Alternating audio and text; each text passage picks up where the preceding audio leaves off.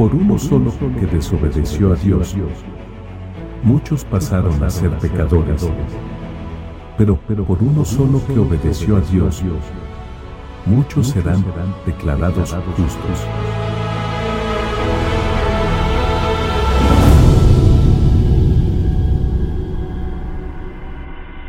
Hoy eh, nos corresponde ver la parte 2, que es la obediencia en el Nuevo Testamento. Y para iniciar, me, gustaría eh, contarle una historia que está en Mateo 5, del 1 al 11. No la voy a leer textual, se la voy a contar. ¿verdad? Y dice la Biblia que Jesús estaba predicando en la orilla. ¿verdad? De un pronto a otro empezó a llegar mucha gente y ya no podía predicar en la orilla. Entonces él va y se sube una barca y empieza a enseñar desde la barca a la multitud. Termina de enseñar, eh, ya despide a la gente y se vuelve a Simón, ¿verdad? Que va a ser Pedro después, y le dice, hey, lleve la barca a aguas más profundas, vamos más adentro, ¿verdad? Entonces, echan la barca a aguas más adentro y Jesús se vuelve, Jesús sabía lo que ellos habían estado pasando la noche anterior y ya me va a entender. Jesús se vuelve a Simón y le dice, hey, eche las redes, ¿verdad? Ellos habían estado pescando toda la noche, intentando pescar porque no habían pescado nada, ¿verdad? habían pasado trasnochados y Jesús viene y les dice, probablemente, no sé, ya en la mañana, hey, eche las redes. ¿verdad? Yo me imagino que Simón seguro dijo, compa, tengo toda la noche estar echando la red. ¿verdad? O sea, no hemos sacado nada. Pero él dice, ok, voy a obedecer y echa la red. ¿verdad? Y dice la palabra que echa la red por un lado de la barca y para el asombro de todos, la red se empieza a llenar y la red se empieza a llenar y de un pronto a otro tienen que pedir ayuda porque es tanto que se les están hundiendo los botecitos, ¿verdad? Los que están y tienen que pedir ayuda para sacar los peces y llegar a la orilla. Ahora, ¿qué voy con esta historia? Hay bendición en la obediencia. ¿Verdad? Simón pudo no haber obedecido a Jesús e irse para su casa tal cual como estaba, limpio, porque no tenía ni un pescado. ¿verdad? Pero él dice, hey, voy a obedecer. ¿Y qué pasó? Hubo bendición en la obediencia, hubo bendición en la instrucción que Jesús le había dado en ese momento. Entonces, mi objetivo el día de hoy es poder comunicar de la mejor manera qué piensa Dios de la obediencia en el Nuevo Testamento y que podamos tener un entendimiento de qué espera el Señor de nosotros. Entonces, Señor, te damos gracias por esta mañana, te damos gracias porque podemos congregarnos como tu iglesia, podemos venir a tu casa. Señor, te damos gracias por la palabra que vas a hablar hoy, que de verdad esta palabra traiga bendición a nuestra vida, que genere fruto, Señor, que no quede y sea robada, Señor, sino que quede en nuestro corazón, Dios, y podamos poner en práctica todo lo que nos vas a hablar hoy. Espíritu Santo, confío en que este es el mensaje que has preparado para tu iglesia, Señor, y que podamos también disfrutar del tiempo de la palabra. En el nombre de Jesús. Amén. Sí, vea, Jesús valora de manera gloriosa la obediencia. Para Cristo, la obediencia que nosotros le brindamos a Él es importante. Y hay un verso en Juan 6:38 donde a mí me ejemplifica qué tan importante es para Cristo la obediencia. Y Jesús dice, pues he descendido del cielo para hacer qué? La voluntad de Dios, quien me envió, no para hacer mi propia voluntad. Eso a mí me habla de qué tan importante es para Cristo ser obediente. ¿sí? Jesús es Dios. Ahora eso lo tenemos claro. Jesús es Dios. Jesús pudo haber venido a este mundo y hacer lo que él quería. Él pudo haber hecho su voluntad. ¿verdad? Él pudo haber llamado ángeles para que lo salvaran. Él pudo haber pasado lo que tenía que pasar, pero él decidió obedecer. ¿verdad? Y el verso base, lo vamos a ir viendo en la serie, dice que Jesús aprendió obediencia. Ahora, él dice, yo vine aquí para hacer ¿qué? la voluntad de mi Padre, no para hacer lo que yo quiero o lo que yo eh, espero. Y incluso en el punto más difícil de su vida, ¿verdad? Siento yo en su humanidad, porque Cristo era humano, ¿verdad? Cuando él estaba en el Getsemaní y estaba a punto de ser entregado, eh, él dice, Padre, si quieres pasa de mí esta copa, pero no se haga mi voluntad, sino la tuya. ¿Verdad? ¿Qué es la obediencia? Y, ahora el pastor Mike lo explicaba en el servicio de las 8. A veces la obediencia es hacer algo que no quiero hacer, pero que tengo que hacer. A veces la obediencia implica sufrir. A veces la obediencia implica pasar por un momento difícil.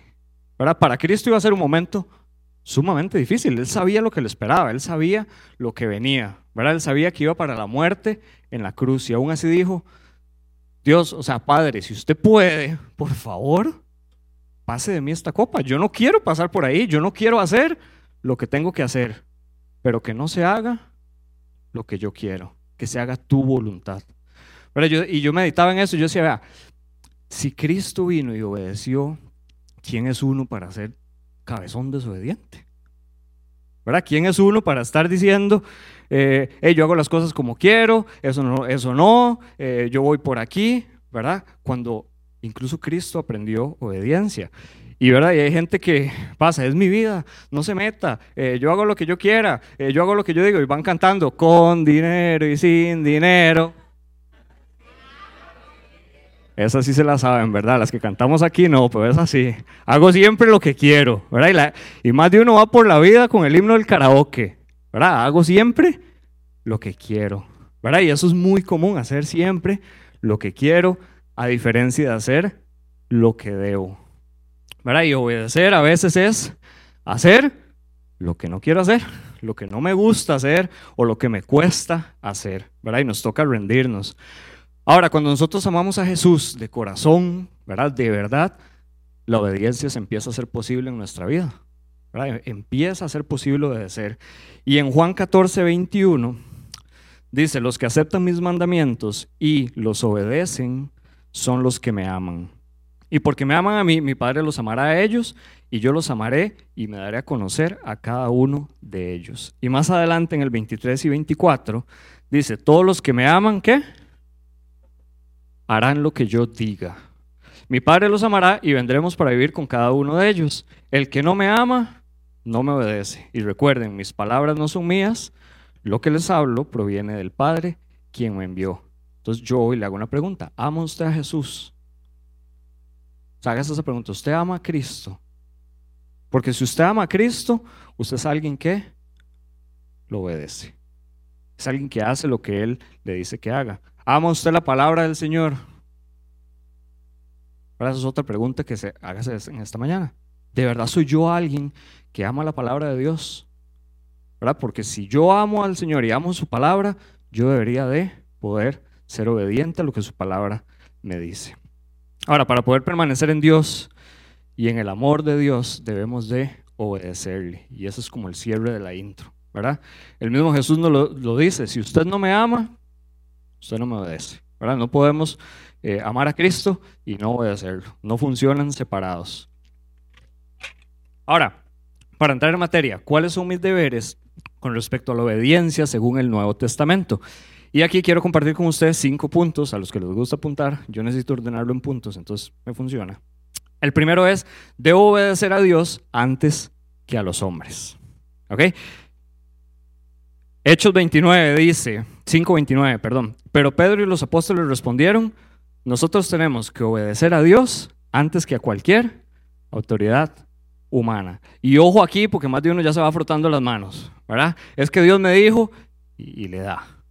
¿Verdad? Es que el Señor dice y hago lo que quiero, ¿verdad? Y el famoso Dios me dijo, ¿verdad? cuando uno le llegan con el Dios me dijo, uno se queda así como, de, si Dios le dijo, ¿quién soy yo para decir lo contrario? ¿Verdad? Y ya la gente se encierra, perdón, se encierra ahí.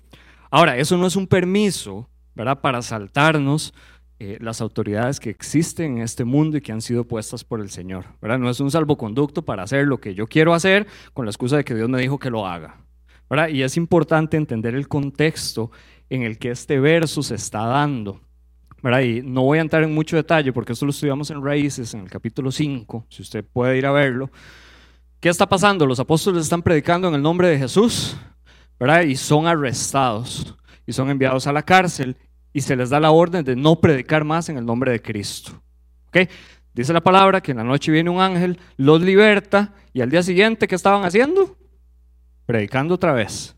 Entonces ahí es donde el concilio los llama y les dice, oiga, ¿qué están haciendo? Porque ustedes están predicando si ya les dijimos que no lo hagan, que no lo pueden hacer. Y Pedro se vuelve y dice, porque nosotros tenemos que obedecer a Dios antes que a cualquier autoridad humana.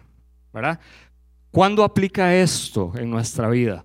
Cuando usted está en una situación y probablemente algunos han estado, en la que usted se le pide hacer algo que usted sabe que es incorrecto y no debería de hacerlo. ¿Verdad? Cuando usted está en su trabajo y su jefe le dice, vea, hagamos este toque y esta jugada y ayúdeme y nos ganamos algo, y usted sabe que eso es un chorizo, un chanchullo, un negocio indebido, traducción aquí, tiempo real, negocio que no está bien a la luz de, las, de la palabra. Ok, chorizo, cuando usted... ¿sí? Eh, ahí usted, ¿qué tiene, ¿a quién tiene que obedecer? ¿A su jefe?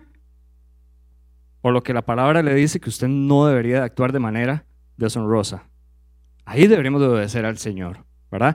En ese tipo de contextos es donde aplica. ¿Dónde más aplica? Cuando a nosotros se nos pide algo que viola nuestros principios cristianos.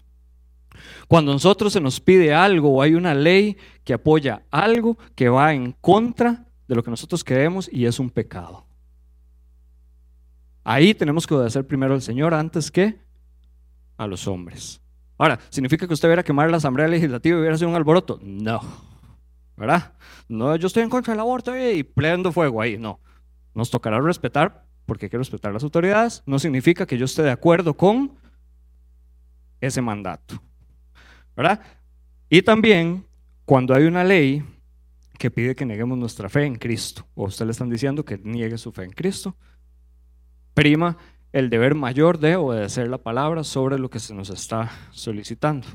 Ahora, sí es importante que nosotros nos podamos sujetar a las leyes de este mundo, ¿verdad? ¿Por qué? Porque vivimos aquí, el Señor nos ha puesto aquí, y la misma palabra dice que toda autoridad ha sido puesta por el Señor. Y nosotros tenemos que actuar y conducirnos de manera correcta. Ahora, punto número dos, debo obedecer siendo un hacedor de su palabra. Dice Santiago 1, 22, 25, no solo escuchen la palabra de Dios, tienen que ponerla en práctica. De lo contrario, solamente se engañan a sí mismos, pues si escuchas la palabra pero no la obedeces, sería como ver tu cara en un espejo. Te ves a ti mismo, luego te alejas y te olvidas cómo eres. Pero si miras atentamente en la ley perfecta que te hace libre y la pones en práctica y no olvidas lo que escuchaste, entonces Dios te bendecirá. ¿Por qué? Por tu obediencia. Vea, Dios nos ha dejado a nosotros todo escrito en su palabra. Nos ha dejado cómo tenemos que conducirnos, cómo debemos de actuar, cómo debemos de amar al prójimo, cómo, cómo, las esposas se deben someter a los esposos, cómo los esposos tienen que amar a la esposa, cómo, qué es pecado, qué no es pecado, qué hago, qué no hago. Y nos lo repiten constantemente en charlas, sermones, prédicas, y nosotros seguimos siendo desobedientes, testarudos, cabezones a veces, ¿verdad? Y nos cuesta, no hacemos caso. Pero Cristo dice, hey, yo necesito que usted sea, o yo quiero que usted sea obediente a mi palabra. Y hay bendición en ser obediente. En Josué 1.8 dice la palabra, estudia constantemente este libro de instrucción. Medita en él de día y de noche para asegurarte de obedecer. ¿Qué hay que obedecer? Todo. Y todo es todo. No es solo lo que me gusta, lo que me conviene, lo que sí. También es lo que no me gusta, lo que no me... Sí, sí le va a convenir, pero tal vez no le gusta. ¿Verdad? para que le vaya bien. Él dice, obedece todo lo que está allí escrito, solamente entonces prosperarás y te irá bien en lo que hagas. Hay que ser obediente a la palabra. Vea, y hay un montón de ejemplos, pero yo extraje tres. Hebreos 10, 24 y 25 dice, pensemos en maneras de motivarnos unos a otros a realizar actos de amor y buenas acciones. Y no dejemos de congregarnos como lo hacen algunos Solo anímense unos a otros, sobre todo ahora que el día de su regreso se acerca. Sí, ¿qué nos manda la palabra a hacer? A congregarnos, a ser iglesia, a estar unidos, a estar cerca. ¿Verdad? Y para ser iglesia y para congregarse hay que venir. ¿Verdad? Y es importante ¿Por qué? Porque nosotros nos estamos preparando para el regreso de Cristo y hay bendición en venir y estar juntos y ser iglesia, ¿verdad? Y hay gente que dice, bueno, yo no vengo, no me presione, cada tanto, ¿verdad? La palabra nos manda a congregarnos, a ser iglesia. Ahora vean, usted dice, ¿cada cuánto? Usted es responsable de su vida. ¿Verdad? Un día tenía una conversación con una persona y yo le decía, man, aquí no ponemos una cuota. Aquí no estamos los pastores pasando lista. Ah, ya entró don Alex, ya entró Palacios. Y hoy no vino rey. Pa, y tachamos. Eso no sucede. Usted es responsable de su vida y su bienestar espiritual y usted es responsable de obedecer lo que el Señor le mandó a usted a obedecer. ¿verdad? Ahora, es importante congregarse, sí, y no me quiero desviar para poder tocar todos los ejemplos. ¿Por qué hay grupos conexión en la iglesia?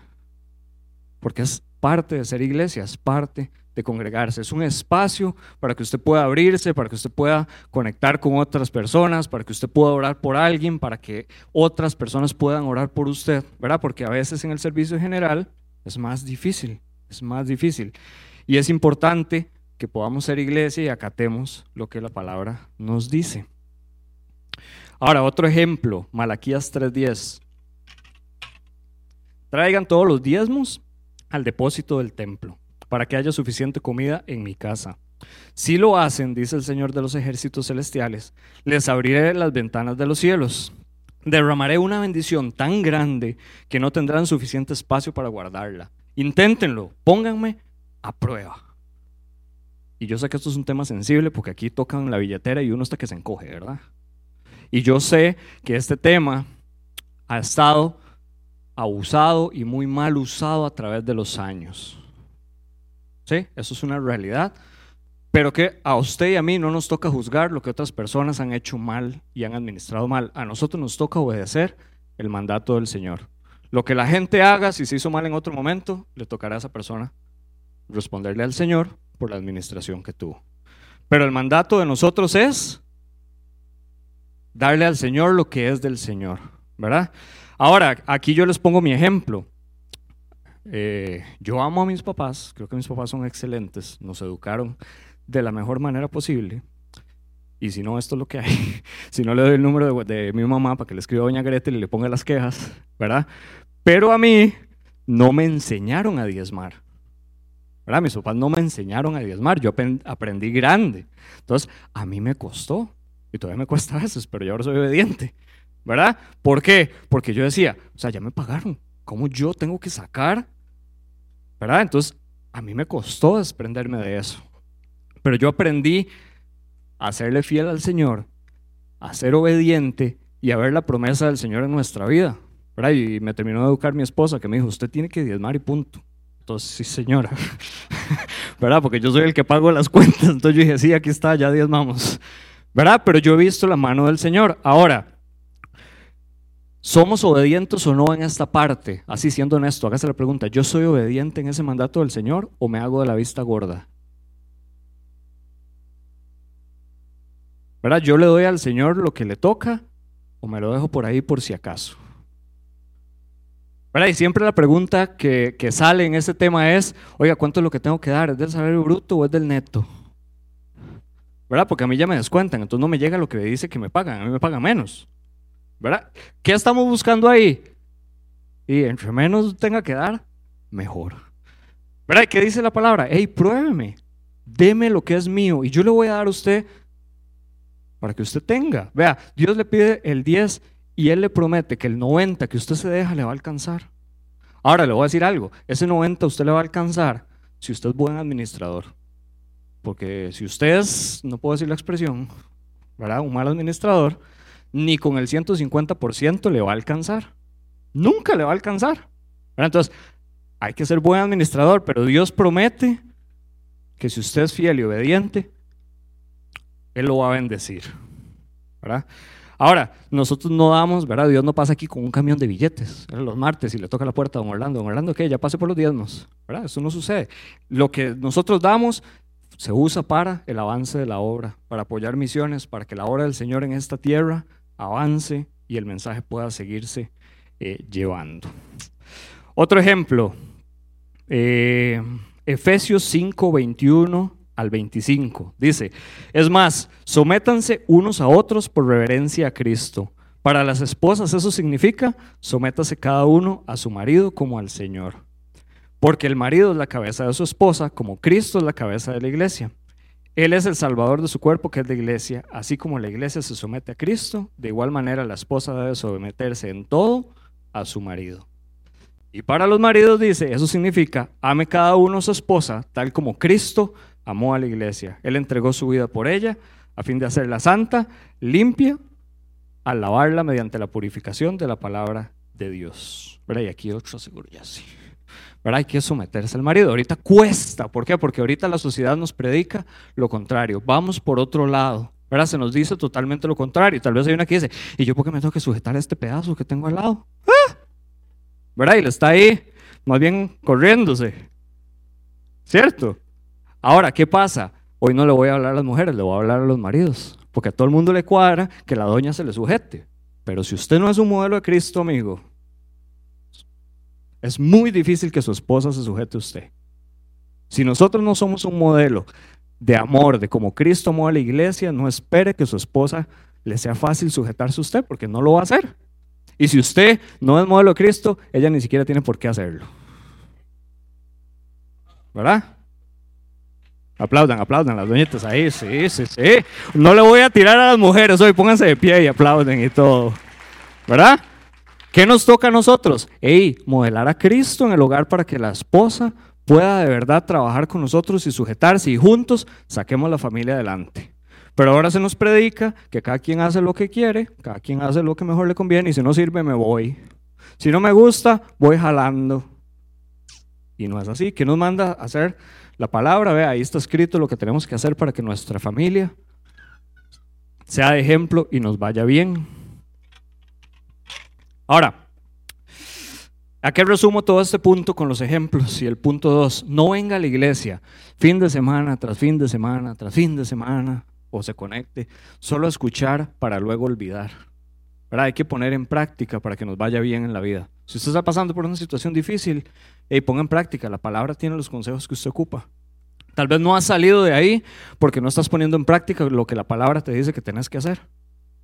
Hay gente que está en una bronca y le da vueltas, ¿y qué hago? Y aconsejeme, y búsqueme, y levánteme. Y uno dice, hey, haga lo que la palabra dice y va a ver que le va a ir bien. No significa que mañana va a salir del asunto, así, pero va a ir saliendo y le va a ir bien. ¿Por qué? Porque Dios promete que si usted es obediente, Él lo va a bendecir. Punto 3. Debo obedecer para poder vivir en santidad. Dice primera de Pedro 14 al 15. Por lo tanto, vivan como hijos obedientes de Dios no vuelvan atrás a su manera de vivir, con el fin de satisfacer sus propios deseos. Antes lo hacían por ignorancia, pero ahora sean santos en todo lo que hagan, tal como Dios, quien los eligió, es santo. ¿Sabe? La obediencia es la base para la santidad. Usted no puede esperar tener una vida de santidad sin vivir en obediencia a Dios.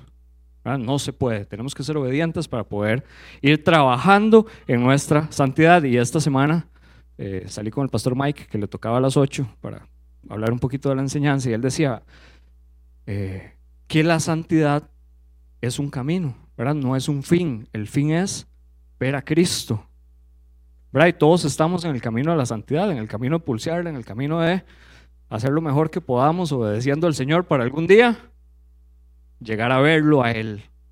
¿verdad? Pero para eso tenemos que ser eh, obedientes. Y a veces eh, cuando las cosas se ponen cuesta arriba es cuando uno empieza a flaquear y es lo que dice aquí Primera Pedro y empezamos a ver para atrás. ¿verdad? Empiezo a ver lo que antes hacía, eh, me empiezo a alejar, empiezo a desobedecer, cuando más bien, eh, ahora hablaba con un amigo y le decía, cuando uno está feo es cuando usted más bien tiene que espabilarse y no soltarse, ¿para qué? Para poder seguir avanzando, para poder seguir avanzando, para poder seguir caminando, porque si no, cuando usted se da cuenta, está hecho leña. Y sacarlo de ahí es más difícil que lucharla en el día a día. Pero entonces, para poder vivir en santidad, obedezca lo que la palabra dice. Dice primera de Pedro 1:22, al obedecer la verdad, ustedes quedaron limpios de sus pecados. Por eso ahora tienen que amarse unos a otros como hermanos con amor sincero. Ámense profundamente de todo corazón. Entonces, para obedecer y para vivir en santidad, ¿qué tengo que hacer? aguantarme al prójimo que tengo al lado. ¿Verdad? Y hay algunos más difíciles de aguantar que otros. Pero el Señor nos manda a amarnos, a soportarnos, para poder obedecer su palabra. Ok, punto cuatro.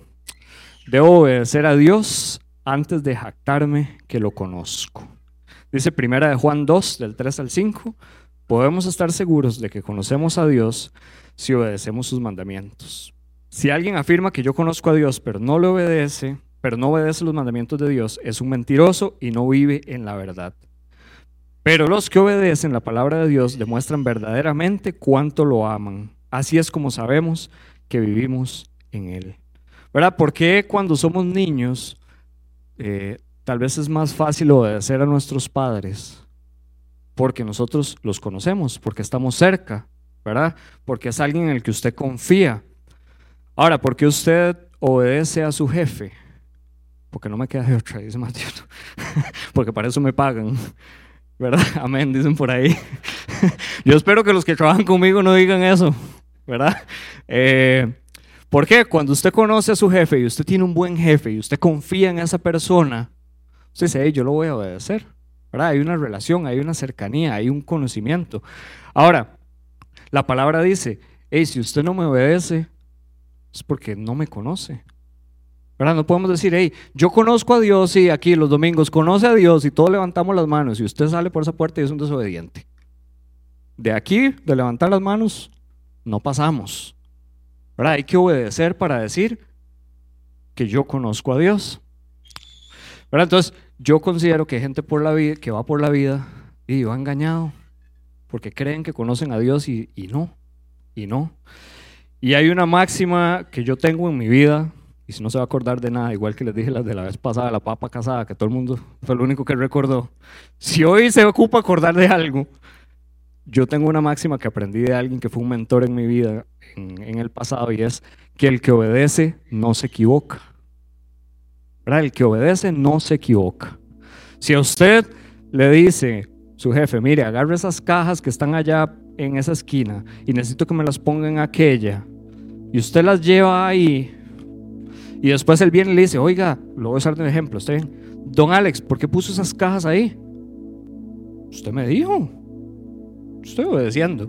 Ahora, si a usted no le gustan, ahí esos problemas suyos, pero yo obedecí. Ahora, si yo agarro las cajas y las pongo allá en la oficina, porque yo le digo, jefe, es que allá eh, no se ven, está más bonito, está más ordenado, ahí sí usted está listo para la foto. ¿Verdad? Porque usted lo mandaron a ponerlas allá. ¿Qué sucede con la palabra? Gente, ahí está lo que tenemos que hacer. La palabra le dice, haga A y va a obtener B. Y nosotros decimos, no, Señor, yo voy a hacer Z porque quiero tener M. Yo imagino a Dios así en el cielo, seguro diciendo, amigo. El que obedece no se equivoca. Y para obedecer, yo tengo, ¿cómo es?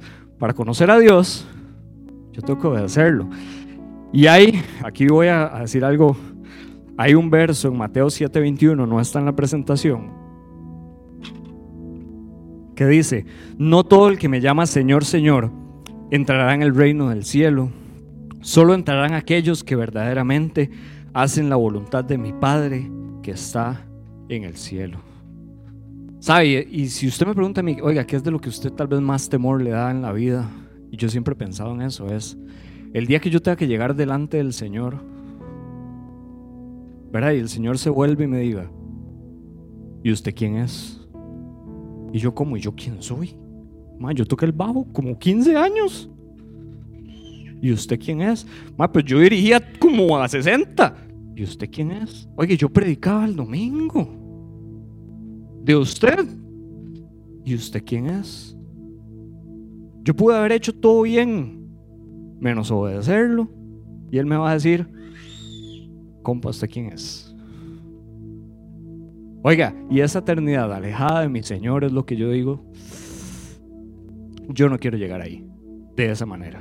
Ah, yo espero llegar ese día y que Cristo me reciba con los brazos abiertos. Mira, ¿qué compa? ¿Todo bien? Pase, quítese los zapatos, agarre algo a tomar. ¿Por qué? Porque tenemos una relación. Porque somos cercanos, porque nos conocemos, porque yo le obedecí lo que Él me mandó a hacer. Entonces, si no había captado por qué la obediencia es importante, y, no, y olvídese lo de que el que obedece no se equivoca, mejor acuérdese de esto. Cuando usted llegue delante del Señor, pregúntese si usted quiere que Él conozca su nombre o no. La media hora de hablar que me estoy echando se resume en eso. Que cuando usted llegue delante del Señor, Él le diga, bien pala, bien hecho entre. Bien que la pase. Bien David. Compa David. Y no que diga, y yo esto no lo conozco, no tengo ni idea, quítelo, córralo. Una eternidad alejada de mí. No sé quién es, no me... Chao. La obediencia en la eternidad se traduce en si quiero vivir la eternidad con Cristo o si quiero vivir la eternidad alejada de Él. En eso se resume toda la obediencia que el Señor nos dejó escrita. Ahora, punto 5. Debo de obedecer a Dios antes de venir con peticiones. Dice primera de Juan 3:22, y recibiremos de Él todo lo que pidamos porque lo obedecemos y hacemos las cosas que le agradan.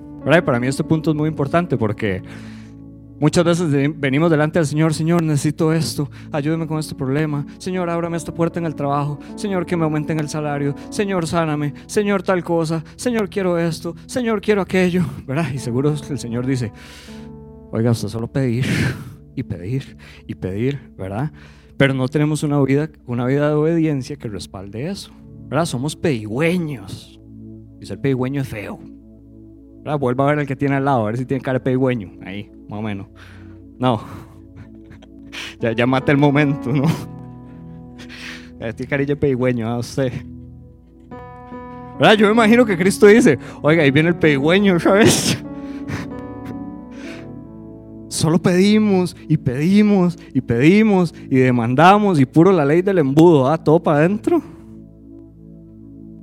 Y, nos, y no obedecemos. Y Él dice, hey, antes de venir a pedir y pedir y pedir, por lo menos obedézcame, por lo menos hágame caso.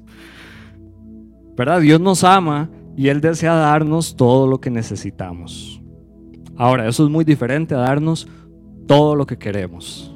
¿verdad? Porque yo, Señor, yo quiero un Ferrari, yo quiero un Ferrari. No, probablemente no. Yo no necesito un Ferrari. Señor, yo necesito una puerta laboral porque estoy viendo la difícil y necesito sacar a mi familia adelante. Eso es diferente. Hay una necesidad real por la cual estoy pidiendo. Hey Señor, estoy pasando por esta situación de salud y usted sabe que estoy mal. Y si está en su voluntad sanarme, sáneme. Eso es una petición bien hecha. Dios en su infinita sabiduría y en su voluntad va a saber si le dice sí o no y solo Él va a saber. ¿verdad? Y a nosotros nos toca obedecer lo que Él dicte para nuestra vida. Pero que no seamos personas que solo busquemos el beneficio, ¿verdad? porque muchas veces queremos solo los beneficios y no queremos sujetarnos, no queremos obedecer, no queremos hacer lo que nos toca hacer. Ahora, cuando mi vida es una vida de obediencia a Dios y cuando yo me esfuerzo en hacer lo que Dios me pide, Dios responde de acuerdo con su voluntad. ¿Verdad? Yo no me imagino al Señor, si usted es alguien que de verdad lo obedece y que de verdad hace lo que Él le dice, que el Señor aparte su oído a sus oraciones. ¿Verdad? Yo imagino que el Señor se vuelve y dice, hey, ¿cómo no voy a escuchar a Rebe? Si Rebe es mi hija, Rebe me ama, Rebe me sigue. ¿Verdad? ¿Cómo no voy a escuchar a Andy? ¿Cómo no voy a escuchar el clamor de su corazón si es alguien que me ama, es alguien que, que me obedece? Yo creo que Dios inclina el corazón y su oído a las personas que de verdad buscan agradarlo. ¿Verdad? A los que son padres, hay alegría cuando, cuando sus hijos hacen caso. ¿O no? Respóndame para no sentirme aquí como en un monólogo. ¿Sí o no? ¿Verdad? Cuando, cuando el chamaco le hace caso, usted dice, si usted se alegra y a veces sí, le dan premios y cosas. ¿Verdad? Yo imagino que Dios, al igual con nosotros sus hijos, si usted le hace caso, Dios se alegra de su vida. ¿Verdad? Dios se alegra de verlo a usted y va a responderle de acuerdo a su voluntad las peticiones que usted tenga. Pero no se vuelva peigüeño. ¿Verdad? Sea obediente mejor. Para cerrar, tres preguntas. ¿Qué lugar ocupa la obediencia en su corazón? Hágase ese análisis. ¿La ha estado dejando de lado? ¿Es algo a lo que no le he prestado atención? ¿No lo he visto a la luz de la eternidad? Quizás. Ahora estoy viviendo como, como quiero, como creo. Con, con dinero, sin dinero, hago siempre lo que quiero. Puede ser. Hay cosas que el Señor tal vez le ha estado pidiendo y que usted no ha estado acatando. ¿verdad? Que estoy siendo desobediente a algo que el Señor me está mandando hacer y no lo he hecho. Es otra pregunta para hoy. Y la última, he dado a la obediencia el lugar de autoridad que Dios pretende que tenga. Procuremos poner de verdad eh, la obediencia en el lugar que Dios la dejó para nosotros. ¿Verdad? Creo que hay bendiciones eh, grandes, hay bendiciones profundas eh, de la gracia de Dios sobre nuestra vida que tal vez no han, no han sido dadas, ¿verdad? que no han estado a nuestro alcance simplemente porque no hemos sido lo suficientemente obedientes. Porque nos hemos estado haciendo la vista gorda con cosas que tenemos que dejar, con cosas que, que ya no deberíamos de hacer, con maneras de actuar que no deberían de ser de, de un cristiano. Y tal vez nosotros mismos estamos reteniendo lo que Dios tiene para nosotros. Para cerrar, que el Señor nos ayude a vivir una vida de obediencia a Él, para que podamos hacer sonreír al Padre y agradar su corazón al ser obedientes de verdad, al hacer su voluntad. Parece se inclina su rostro para orar.